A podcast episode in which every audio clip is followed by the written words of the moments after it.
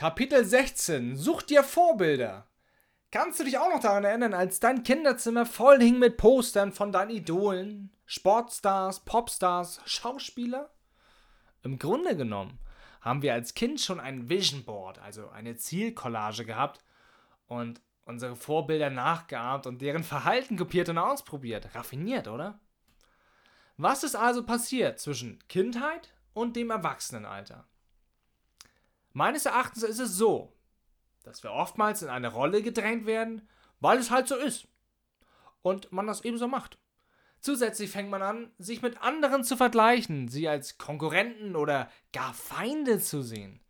Schließlich verlieren wir dadurch unseren Fokus und besinnen uns nicht mehr auf unsere Persönlichkeit, inklusive unserer Fähigkeiten und Eigenschaften. An dieser Stelle gebe ich dir nun folgende Tipps.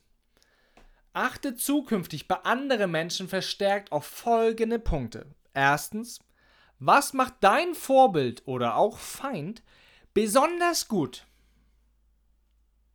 Zweitens, wofür bewunderst du andere Menschen?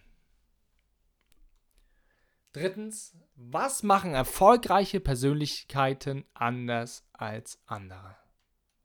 Such dir von jedem Menschen die besten Eigenschaften heraus und wenn du das für dich analysiert hast, implementierst du die für dich passenden Eigenschaften und Fähigkeiten in dein Leben.